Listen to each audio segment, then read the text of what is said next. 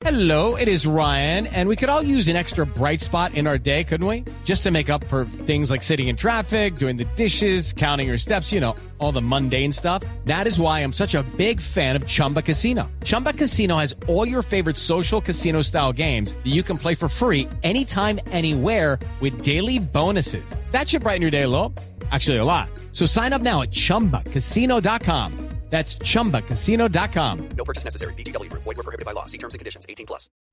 Muy buenas noches y bienvenidos a Mesa Blue. Nuestro invitado de hoy, que acaba de llegar en moto, es el Contralor General de la Nación, Carlos Felipe Córdoba.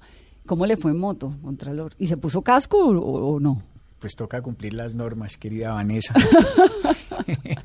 la verdad es que con esta agenda tan fuerte me da pena llegarles tarde, pero tocó montarnos en moto para poder llegar a tiempo. No se Muchas preocupe, gracias que alcanzó por a llegar a tiempo. No, y a usted gracias por el afán.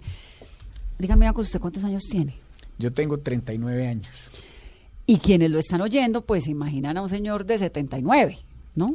Usted Hola. en la vida real es como pero se no oye tiene, o no como tiene es. una voz tan, no tiene una voz tan Pues de sí. señor de 80 años. Pues- Juan, Juan ya pues- me ha conocido en algunos cargos anteriores y sabe que yo soy más joven de lo que aparento ser, pero sí, la voz siempre me han dicho que parece voz de viejito. Claro, además con ese cargo encima, Contralor General de la República, todo eso.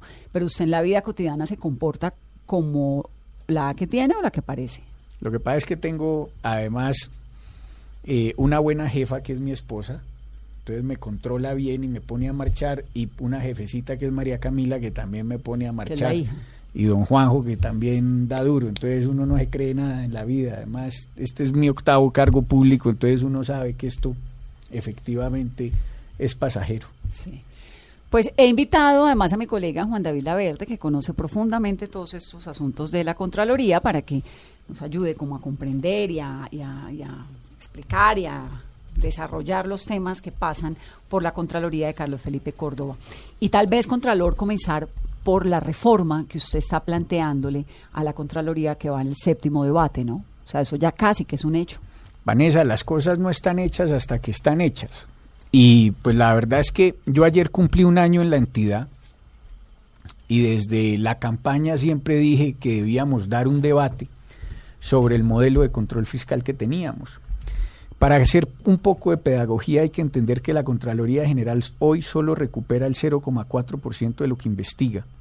Y hay un tema más delicado solamente vigilaba el 17% del presupuesto de una anualidad y hoy con grandes esfuerzos además hemos llegado al 30%, pero ya hemos llegado a nuestro Expliquémosle primero, antes de esto, hay tres órganos grandes que fiscalizan en Colombia, pues la Fiscalía, la Contraloría y la. Procuraduría, ¿verdad? Usted básicamente se encarga de cuidar los dineros públicos, pero cuando ya las obras han terminado. Claro, es de un recuperar control plata. posterior porque es un control po- posterior entendido como póstumo.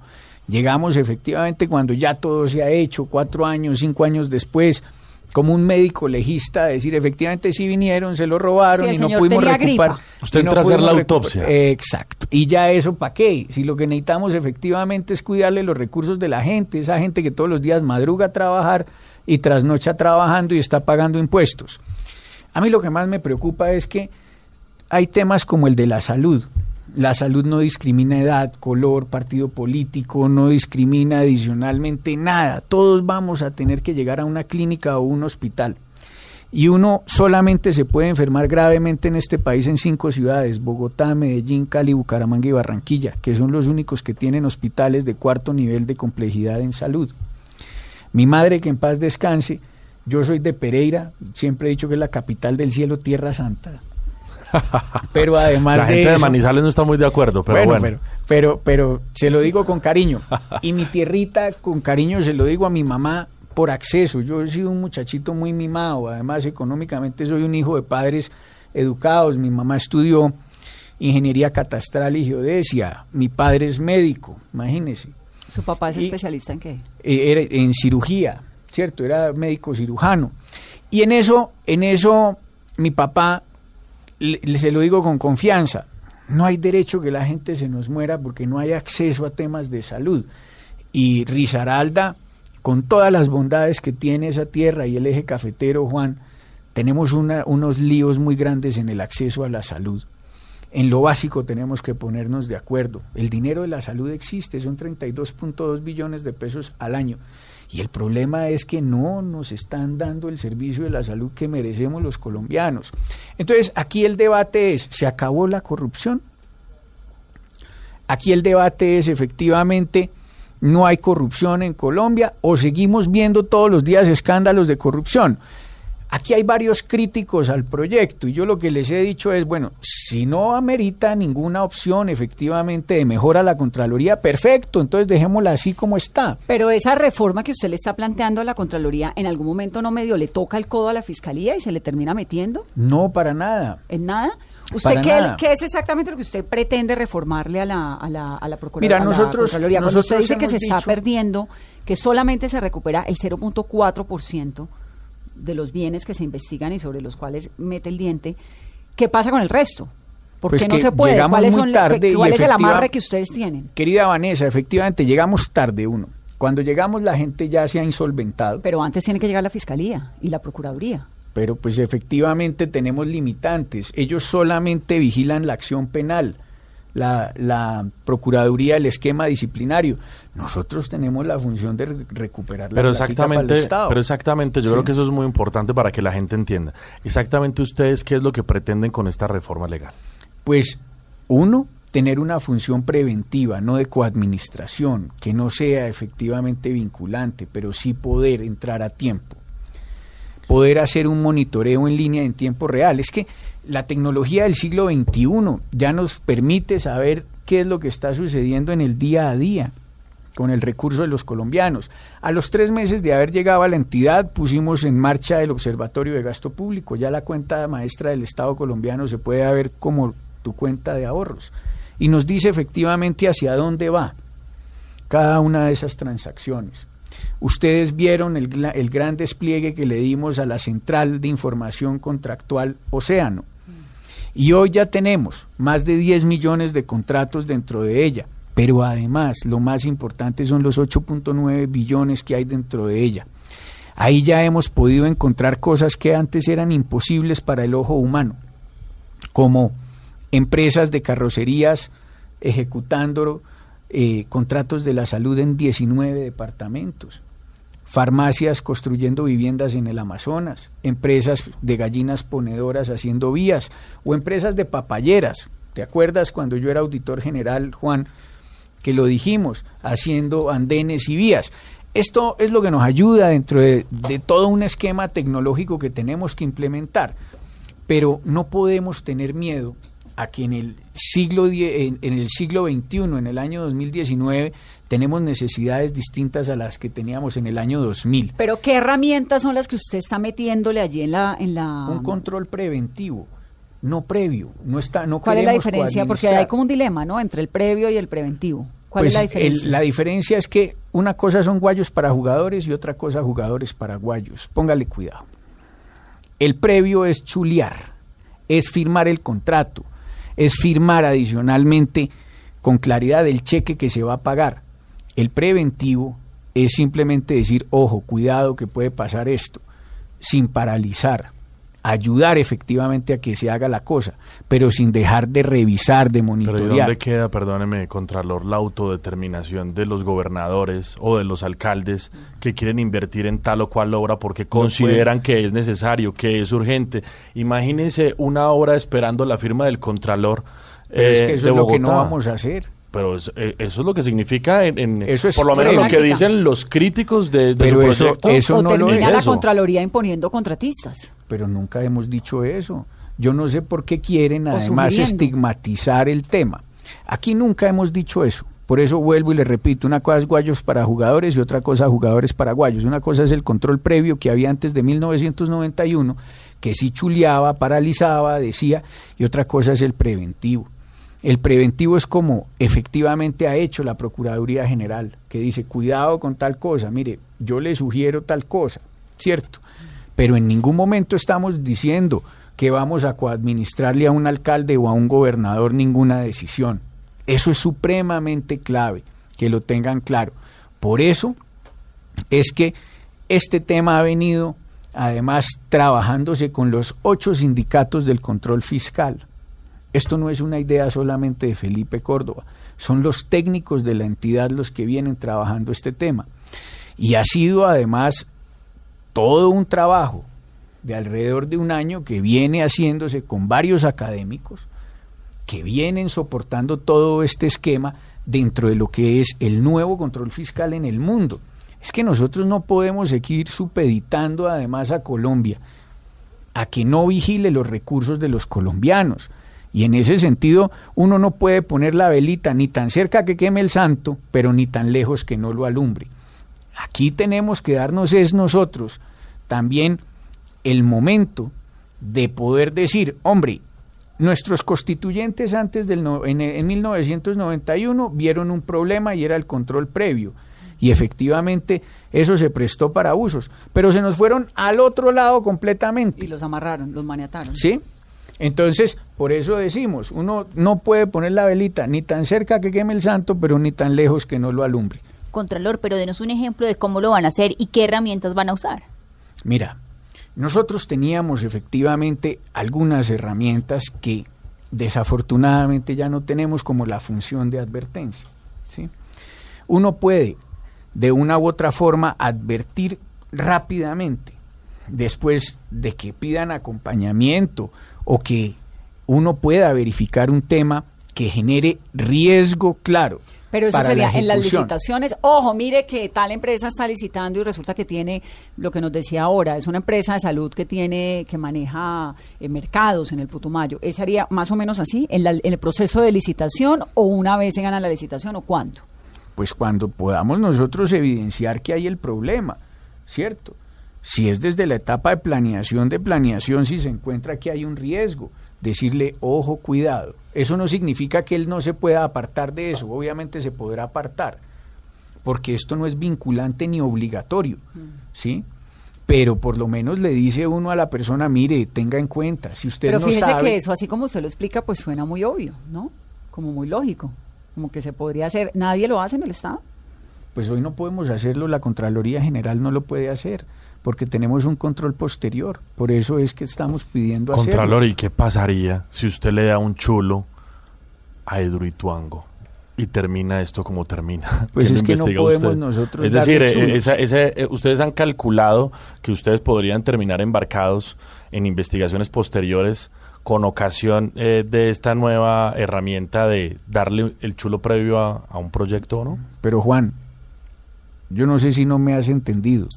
No estamos dándole chulo a nadie, ni a nada. Estamos diciendo, cuidado. Claro, pero no hacer el cuidado ante un proyecto de la magnitud de Duituango, por ejemplo, porque aplica para todo lado. Para advertir, acá en el Nosotros PAE, ojo que esta empresa podremos- tiene la misma razón social en un montón de cosas, Aquí lo importante es que simplemente se podrá advertir. y si no se advierte, no se puede chulear. Por eso volvemos a lo mismo. Yo, yo quiero volver a hacer pedagogía sobre el mismo tema. Una cosa son guayos para jugadores y otra cosa jugadores para eso ya guayos. lo entendimos, pero Una cosa es el es- control previo que sí chuleaba y otra cosa el control preventivo que advierte, que dice, ojo, cuidado. Y Pero si ¿cuál no el puede. efecto de esa no advertencia? advierte. ¿Cuál es el efecto de la advertencia? o cuando en no la, o algunas cuando no la hace. oportunidades se acoge la advertencia, en otras oportunidades no se acogerá, ¿cierto? Pero en ese sentido, uno tiene la responsabilidad de decir, mire, puede pasar esto, que hoy la Procuraduría lo hace, efectivamente, porque entonces la Contraloría no lo Contralor, puede hacer. y usted tenemos necesita- funciones completamente distintas. Una cosa es el control del recurso público y la ejecución, y otra cosa es el control disciplinario que se debe hacer. Y usted necesitaría para eso, que es un proyecto de una envergadura muy importante, teniendo en cuenta que en Colombia se roban 50 billones de pesos al año, dicho por la propia Contraloría. Dicho por el doctor Maya, sí señor. ¿Mucha más gente o con la misma planta de, de, contralores y, de y delegados que tiene es suficiente para hacer ese tipo de Gracias por la pregunta, Juan. Mire, la Contraloría General de la República hoy no tiene ni siquiera un médico auditor. Y estamos trabajando en eso. Nosotros tenemos que revisar esos 32.2 billones de pesos al año de la salud. Y eso es fundamental. Hoy solamente tenemos 25 ingenieros civiles, tenemos solamente 3 ingenieros de petróleo para el sector de minas y energía. Yo creo que el país tiene que sincerarse y yo lo que he hecho es sincerarme con el país y decirles efectivamente con lo que tenemos no podemos. ¿Cuántos, ¿Cuántas Sí. personas tiene, hay, trabajan en la Contraloría? 4.200 funcionarios. alcanzan? No alcanzan. ¿Cuántos son en la fiscalía? 27 mil y no alcanzan. Yo, yo creo que ustedes tienen que sincerarse en eso. El presupuesto de la Contraloría General es de 570 mil millones, el de la fiscalía es de 3.6, el de la Procuraduría es 300 mil millones de pesos más que el de la Contraloría. Entonces, aquí nosotros debemos es pedir resultados, pero si nos dan herramientas. ¿Y cómo voy qué? yo a auditar, querida Vanessa, los recursos de la salud sin un auditor médico? ¿Y por qué tienen todavía eh, contratos y morosos que siguen licitando y que le están debiendo plata al Estado? ¿De ahí no puede salir un montón de plata que necesitan?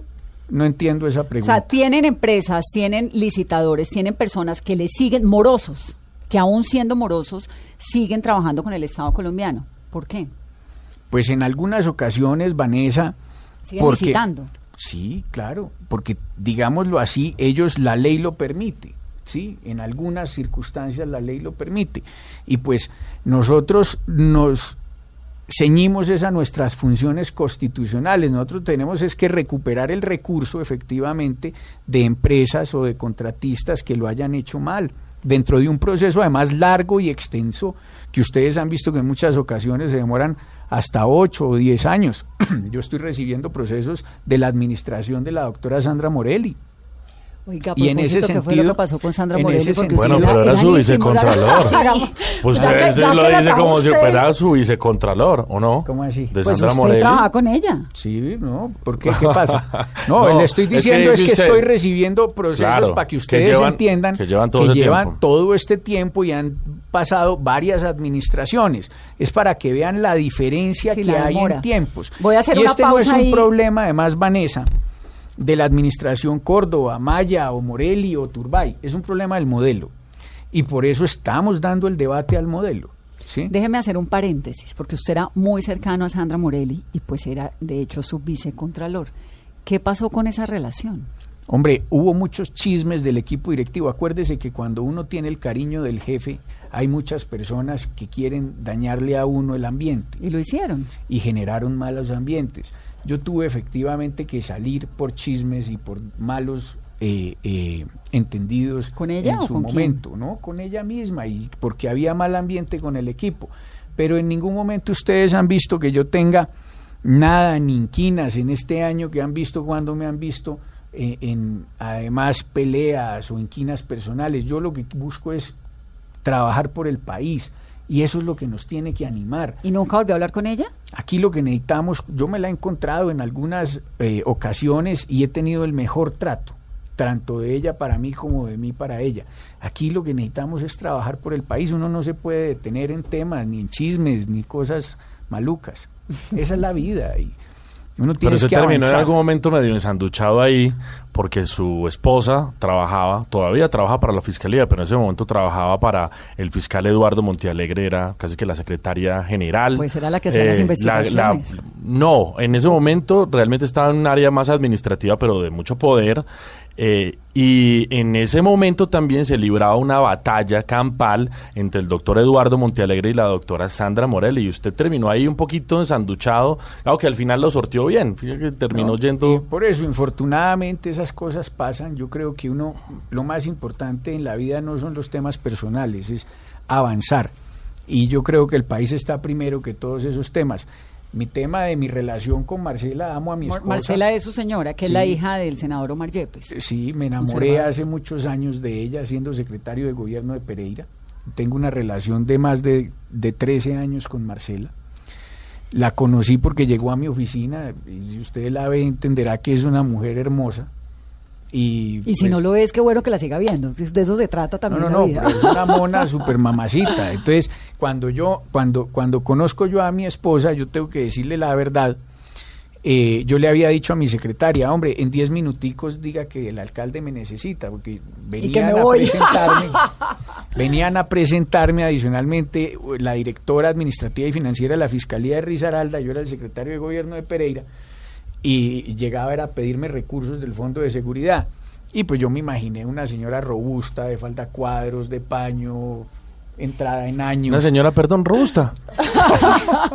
y- de y- paño, de paño cuadros. Y cuando veo semejante mamacita, yo ahí quedé y me entregué a la fiscalía. Pero, pero dentro de eso, querida Vanessa, eh, ¿De dónde sacó el querida Vanessa? Eso es como de Álvaro Uribe. ¿será? ¿De paisa? ¿Será? Sí, todos los paisas dicen que el querida... Sí, yo creo que sí. Uno, uno, uno en esto le, le va cogiendo ese, e- esas muletillas. ¿Y entonces qué pasó con la esposa? ¿La vio?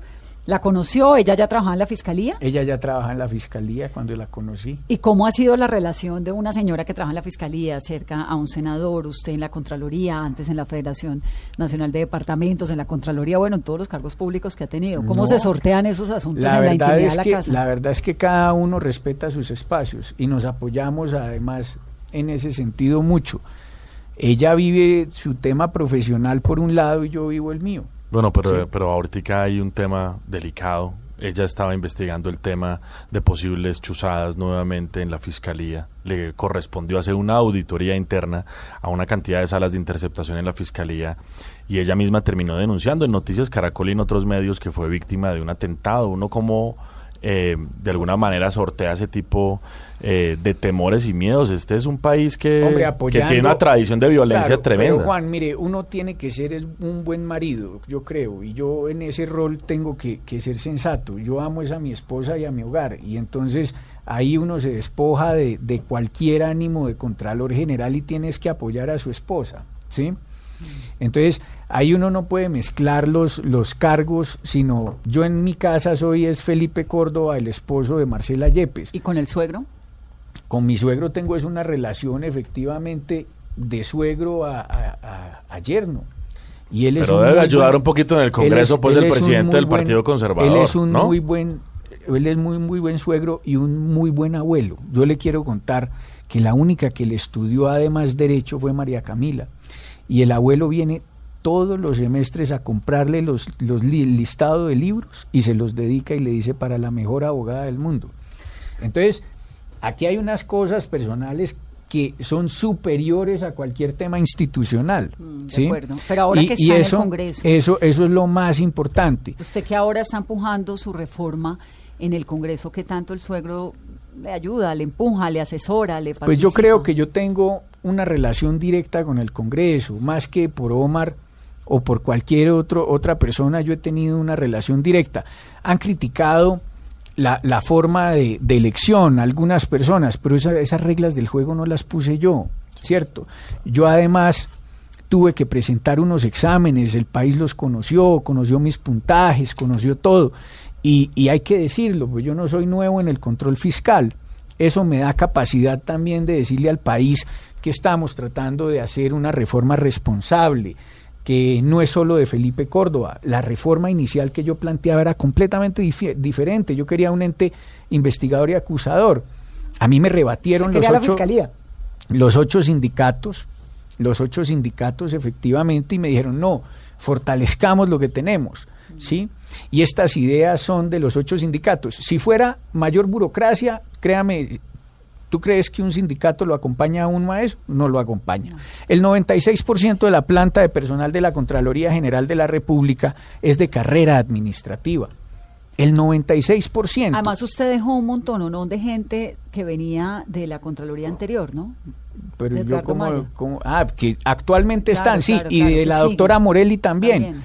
la doctora Claudia Serrano, la doctora Soraya Vargas, vienen desde la administración Morelli, y pues el doctor José Soto, el doctor Alvarado, hay más del 15% de los directivos hoy son de la administración, además del doctor Maya. Aquí hay que también entender que lo que necesitamos es gente buena trabajando, y el que lo haya hecho bien que siga. Mm. Yo no tengo ningún otro ánimo sino de trabajar es por este país.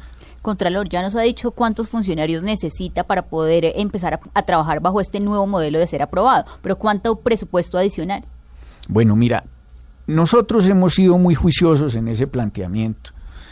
Yo, nosotros lo decimos es con el precisamente concurso de nuestros ocho sindicatos. Pues esta fue la idea de los sindicatos. Y en ese modelo, efectivamente, se va a necesitar alrededor de unos 250 mil millones de pesos anuales más, ¿cierto? Para poder pagar alrededor de los mil cargos que se van a crear, ¿cierto? ¿Y eso qué significa? Vamos a necesitar los auditores médicos, que sean médicos y auditores para vigilar efectivamente los recursos de la salud. Necesitamos más ingenieros civiles, necesitamos ingenieros de sistemas o científicos de datos para el siglo XXI. Necesitamos adicionalmente para esto, con claridad, ingenieros ambientales. No tenemos documentólogos, grafólogos y recuerden que la Contraloría prácticamente revisa son documentos, ¿sí? Y entonces, ¿cómo dices tú que no tienes un documentólogo, no tienes un grafólogo, si estás viendo las firmas de quienes están produciendo los actos administrativos y no te acompañan? Tenemos muy buenos abogados, muy buenos contadores, pero en casos como el de Hidroituango tuvimos que salir a contratar el, el, el esquema técnico efectivamente para ese tema. Y miren lo que nos hemos demorado, más de la cuenta. Si tuviésemos tal vez el capital técnico dentro de la Contraloría no nos estaríamos demorando tanto. Y esto hay una gran premura por efectivamente verificar los recursos de los colombianos. Tú pagas, Vanessa, en este momento recursos públicos. No, pues es que esa es la furia de los colombianos, que uno paga y, paga y paga, pero no se le ve la plata al país por ningún lado. En cambio, las arcas de todos estos zamponetes que Juan David se la pasa denunciando, llenas.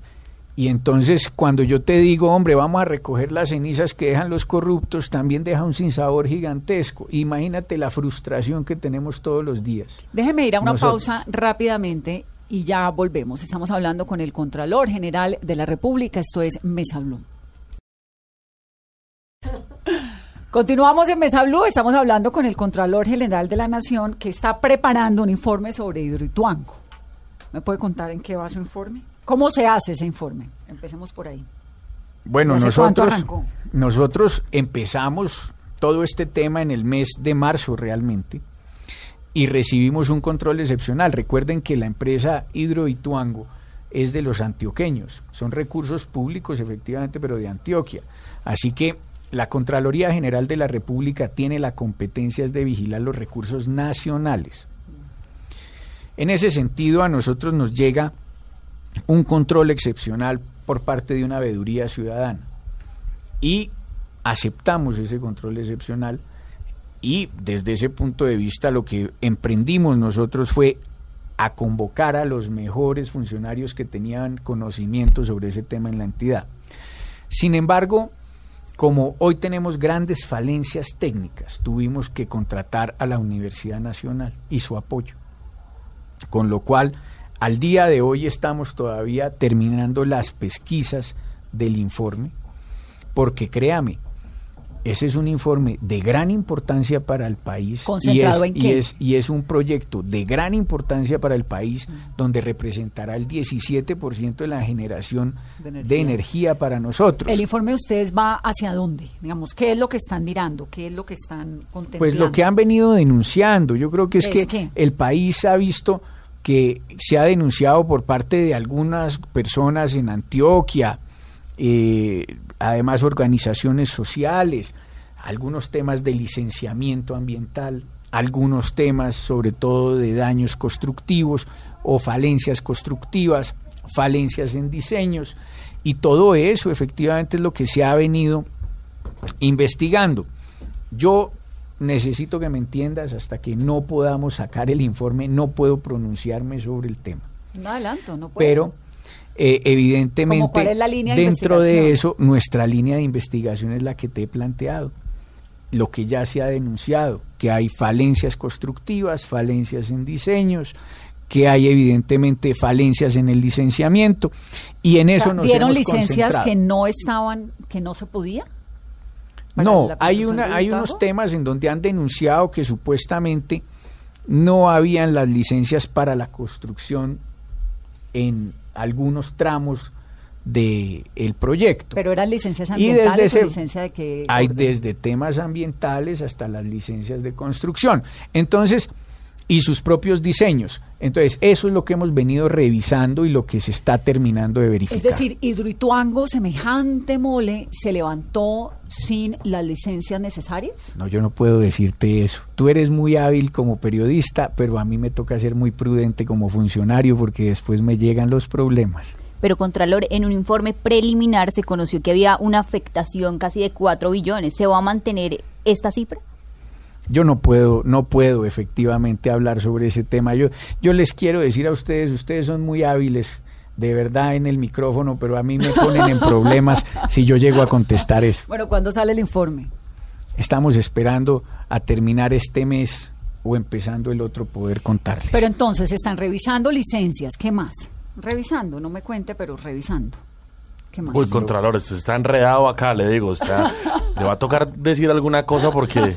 No, no, yo no puedo contar más porque si no me enredan son los abogados de los otros a mí. Y entonces, ese sí es un lío. Después imagínese doña María Camila y doña, y doña Marcela ahí pendientes. Pero hablemos, de, hablemos entonces de, otro, de otras investigaciones que van No, pero que antes de eso, adelante. para, entonces. para cerrar Hidroituango, ¿qué va a pasar con ese informe? Usted entrega el informe, lo publica, lo sacamos en exclusiva aquí en Mesa Blue, ¿y luego qué? Ese puede ser el compromiso, Contralor. ¿Y luego qué? No, se abre un proceso de responsabilidad fiscal. Se trata efectivamente de poner medidas cautelares si a bien se amerita para resguardar el recurso público y en ese sentido lo que sea el monto presunto del daño tendría que revisarse efectivamente para salvaguardar el Ese, recurso. ese presunto monto puede ser entre qué y qué, porque Hidroituango pues maneja esas sumas y esa... que es una cosa tan, tan Tendrá que, tendría que mirarse a ver, porque si es un, un tema muy grande, será un monto muy alto, pero si es un tema pequeño, pues será un monto pequeño. Yo no puedo caer en, en, en tu invitación a, a, a caer por fuera de la legalidad en esto. Bueno, me parece que uno no debe caer nunca en la ilegalidad, Contralor. No, es que después me, me, me cogen los No, abogados de bien, los está otros bien. y me Contralor, los- pero hable- hablemos de, de otro proyecto estratégico para el país que le ha venido causando múltiples mm, problemas a la economía colombiana, a la movilidad colombiana, y es la vía El Llano. ¿Qué va a pasar con eso? Es decir, eh, ahorita mismo eh, la- el tránsito de la gente que quiere movilizarse de Bogotá a Villavicencio dura 13 horas, eso es una barbaridad. El puente de Chirajara sigue teniendo coletazos en desarrollo de investigaciones fiscales, en desarrollo de investigaciones disciplinarias y penales. ¿Cuál ha sido la acción de la Contraloría? Bueno, en ustedes han visto que desde antes de surgir esta emergencia, la Contraloría General siempre ha estado muy atenta de la vigilancia de todas las obras del país. Nosotros tenemos varios informes en ese sentido, dentro del cual para el proyecto de 4G se hicieron hallazgos por 2 mil millones de pesos, en donde se le pagaron presuntamente al estructurador de ese proyecto de alianza público-privada alrededor de 1.800 millones de pesos por hacerlo. Pero además de eso, es clave que, que ustedes tengan claro que la Contraloría General también ha verificado todo este eh, tema que se ha venido presentando y estamos en la pesquisa real de ver qué fue lo que sucedió.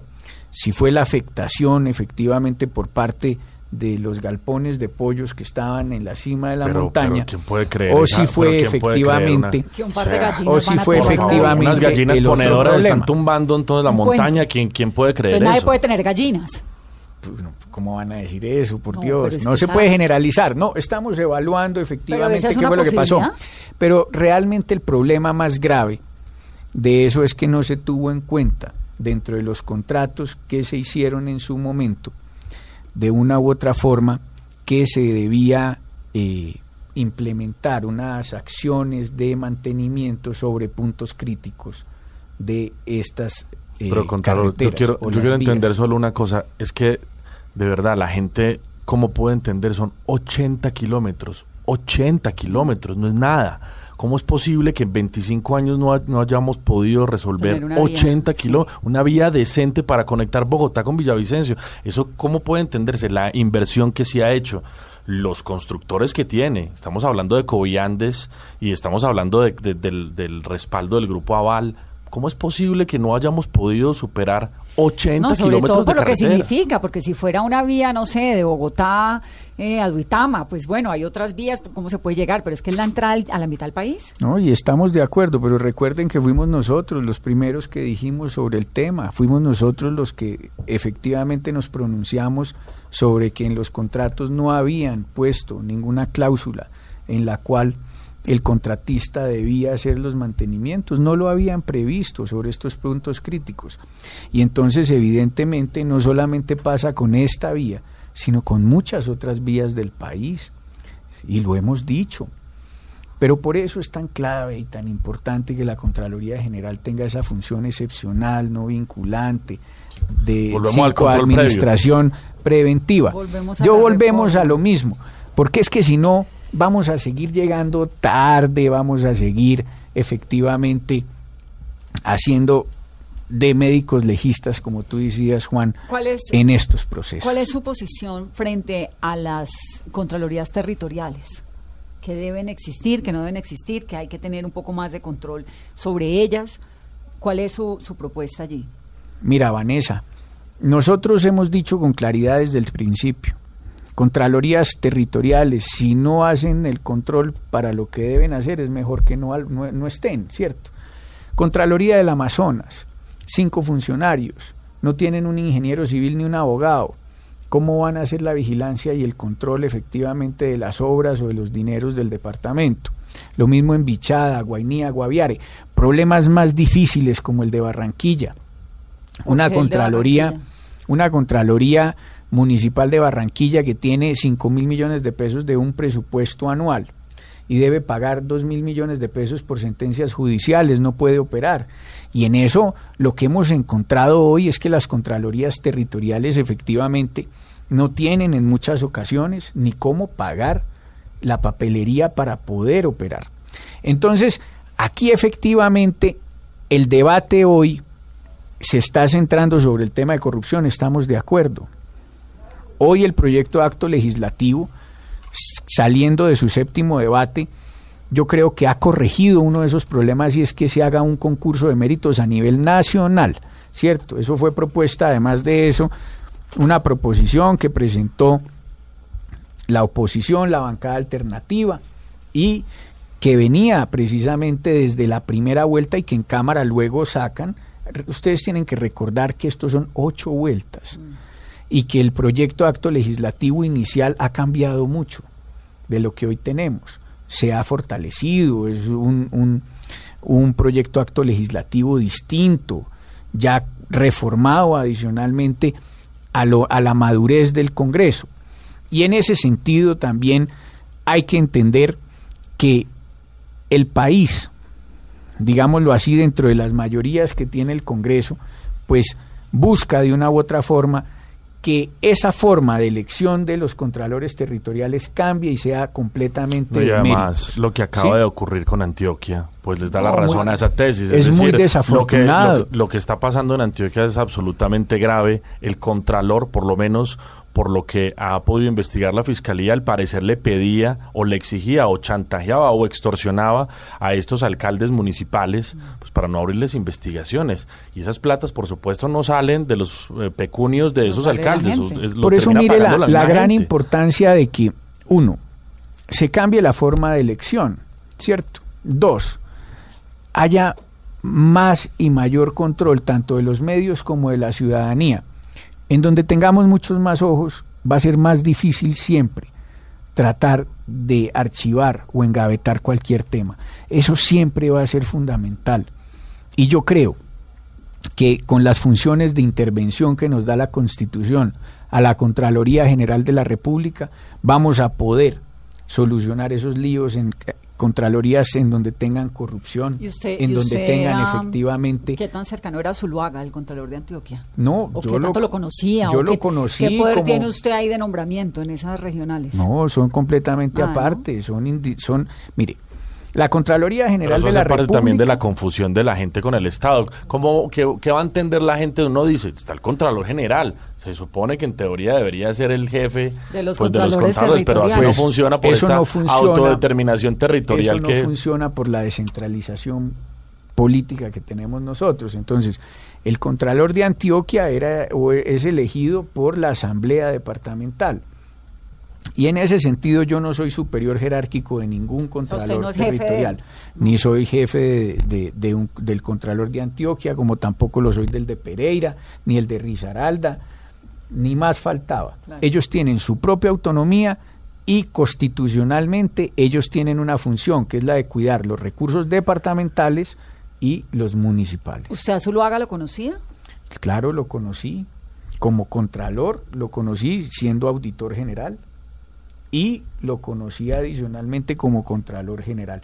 Estuvo suspendido por el procurador general 10 meses, ¿sí? Y hace poco volvió a, a la Contraloría. Y en ese sentido también tenemos que decirlo, nadie se esperaba un tema de estos, ¿no? Nadie lo esperaba. Contralor, de un informe que sí nos puede adelantar algo es de cómo están las finanzas públicas y el balance general de la nación. ¿Empeoró o mejoró comparado con 2018? Yo he dicho con claridad desde el inicio de mi administración que nosotros tenemos un problema estructural, que el déficit fiscal colombiano es de alrededor del 30 billones de pesos. Y aquí hay que sincerarse siempre con los colombianos. Yo creo que lo más importante es poderle decir a los colombianos no para hacer esfuerzos de un año o dos años y poder recibir cajas, sino ver cómo de largo aliento, evidentemente nosotros podemos en 5 o 10 años solucionar ese tema estructural para que eso pueda definitivamente darle algún oxígeno al bolsillo de los colombianos. ¿De dónde sale la corrupción de Colombia? ¿Qué es lo más corrupto? ¿Cómo funciona ese... Vanessa, ¿tú de dónde eres? Yo soy Valle Caucana. Bueno, yo soy de Pereira, Risaralda. Nosotros hemos sufrido mucho el tema del narcotráfico, la cultura del dinero fácil. Ustedes también.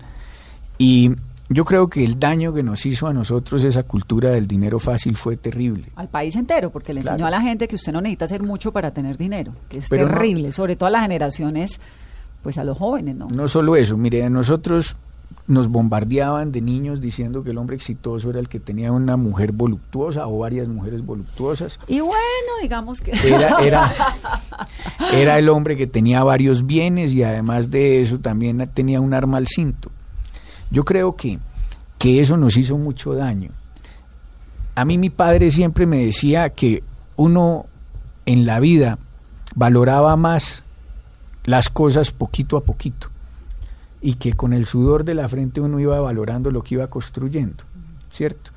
Tal vez eso nos hizo mucho daño, el ver que tan rápido conseguían tanto, pero también empezamos a verlo rápidamente que se iban para las cárceles internacionales. Pero usted cree que nos estamos por fin sacudiendo esa cultura traqueta que durante muchos años pues estuvo tan marcada y acentuada culturalmente en Colombia? Yo creo que no.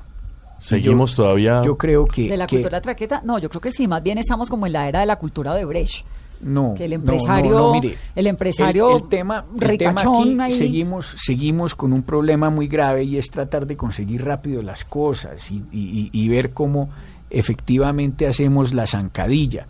Yo creo que aquí nos falta mucho de cultura ciudadana. El país cambia cuando vamos haciendo que nuestros niños, nuestros jóvenes vayan entendiendo el tema de principios y valores. Ahí está realmente el problema. Porque la solución no está solamente en la norma, nuestra constitución es una maravilla y dice que además el servicio a la salud debe ser para todos los colombianos, pero yo les quiero decir si eso se aplica en todo Colombia, no se aplica. Pero me estaba diciendo de dónde viene ese flujo de, dinero, de, digamos, de, por dónde es que se rompe el país. ¿La corrupción es de dónde? Yo, la misma cultura ciudadana que ha sido resquebrajada. Yo creo la cultura, el valor ciudadano.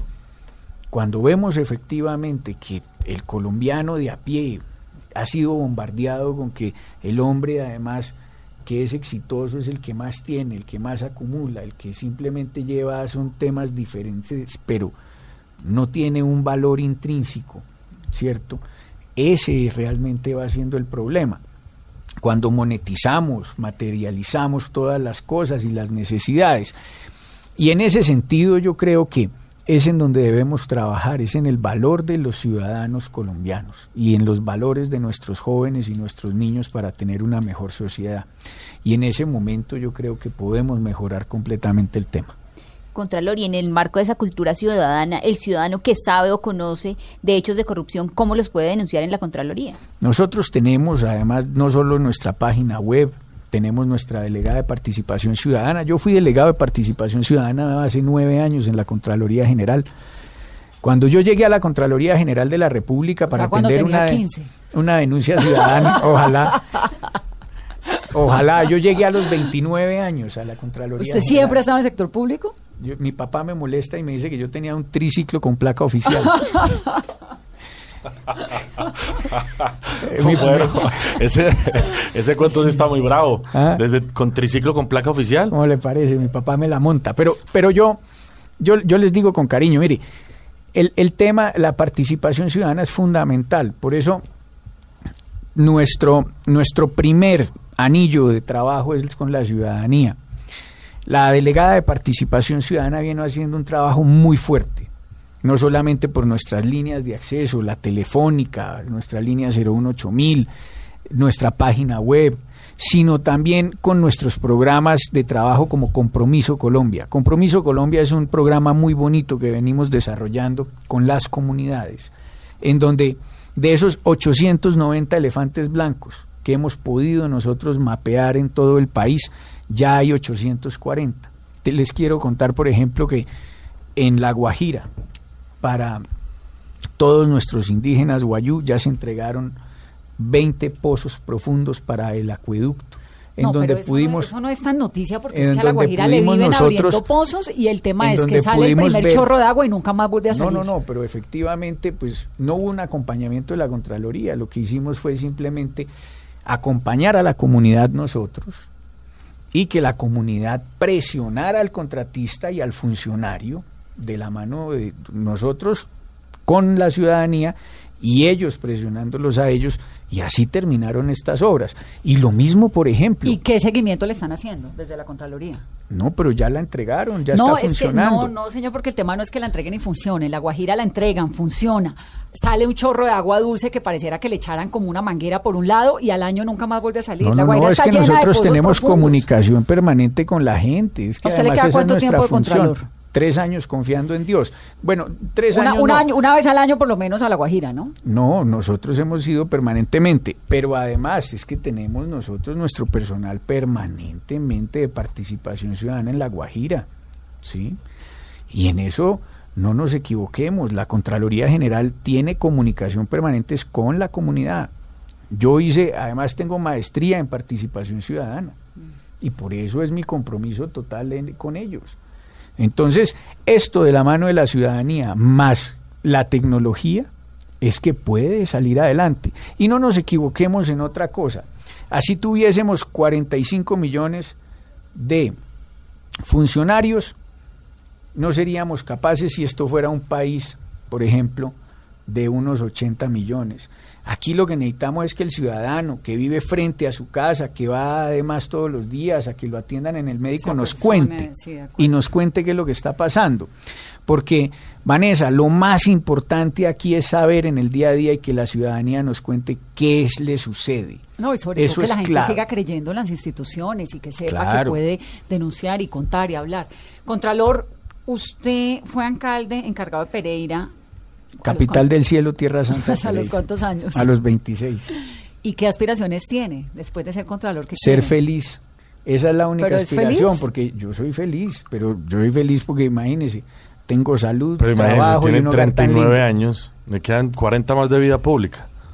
¿Qué sigue ¿A después? dónde ¿Se va puede llegar? ¿A donde, Ah, no, hasta donde usted quiera? No, porque efectivamente yo no estoy pensando sino en hacer un muy buen trabajo en la Contraloría General y eso es lo único que debe además pensar un Contralor General. Aquí no tenemos además que pensar en otra cosa. Y usted, Ahí es que desayunar, almorzar y comer ¿Y usted se toma un pensando vinito en control fiscal. eso, Sí, o- claro, y me no gusta el vinito y yo tomo whiskycito, guarito. Yo soy un hombre normalito. ¿Y qué lee? ¿Ah? ¿Qué lee? Leo de todo también. Leo desde, desde novelas de terror que me pone María Camila, que le encantan las películas y las novelas de terror, hasta la Biblia, porque soy muy creyente a, a- a Dios y a la Virgen. De Soy misa mi- todos los domingos. Voy a misa todos los domingos, si se puede, y iba todos los días a misa antes. Ah, no puede ser, todos los días y a qué horas. ¿m? Todos los días antes, por eso, ya, Ya no, no. puedo. Bueno, pues, Pero, pero sí, tengo gran devoción, creo mucho en Dios, tengo devoción por la Virgen María. A la Virgen María creo que le debo mi matrimonio porque estaba yo en... en Pero es así como el procurador. No, yo, yo además de eso, mire, yo soy un hombre muy respetuoso. Yo creo en Jesús y Jesús habla del libre albedrío. Y creo que cada cual tiene el libre albedrío para pensar, creer en lo que quiera y cuando quiera creer o acercarse a Dios podrá hacerlo. Sin embargo, yo sí escogí ese camino y soy respetuoso además de lo que piensen los demás. Contralor, gracias por venir aquí a Mesa Blue. No a ustedes por invitarme. Lo espero, entonces ya tengo aquí la lista. Tema Guajira el otro año, Hidroituango ahorita. Pero se quedaron un montón de temas por fuera, el PAE, No, ni me nombre el PAE, qué cosa. el, el tema de la El educación, PAE. el tema de la Tenemos salud. 183 mil millones de pesos en procesos del PAE. Imagínese. Y sin, y sin función preventiva ya tenemos el nuevo ciclo de denuncias y no podemos entrar desde antes a mirar qué pecado de la gente, porque es que además la comida, uno no puede además recibir la comida mañana la que no recibió hoy. No, pero además Cierto, porque el eso problema, uno el no come retroactivamente.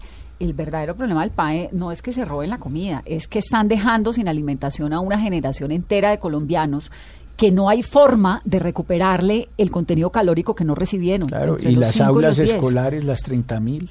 La, educación no puede que de está- alguna otra forma se pueda recuperar, pero lo que usted no le dan de comida entre los 5 y los 10 años, nunca más en la vida lo recupera. El De cerebro no acuerdo. le funciona. Eso Rodolfo Ginás lo ha dicho y lo ha No, repetido. y no solo veces eso, y pero Le es es que presento a la señora auditora del. PAE, la próxima auditora del PAE. Te recibimos cuando quieras. Pues eh, eh, ¿Ah? voy a volver otra vez a... Me retiré un ratico del PAE como para airearme, pero la verdad es que al PAE le toca a uno volver seguido, ¿no? Una maravilla. Gracias, Estamos listos. Contralor. Gracias a ustedes por la invitación. Y a ustedes que tengan una muy feliz noche. Esto es Mesa Blue.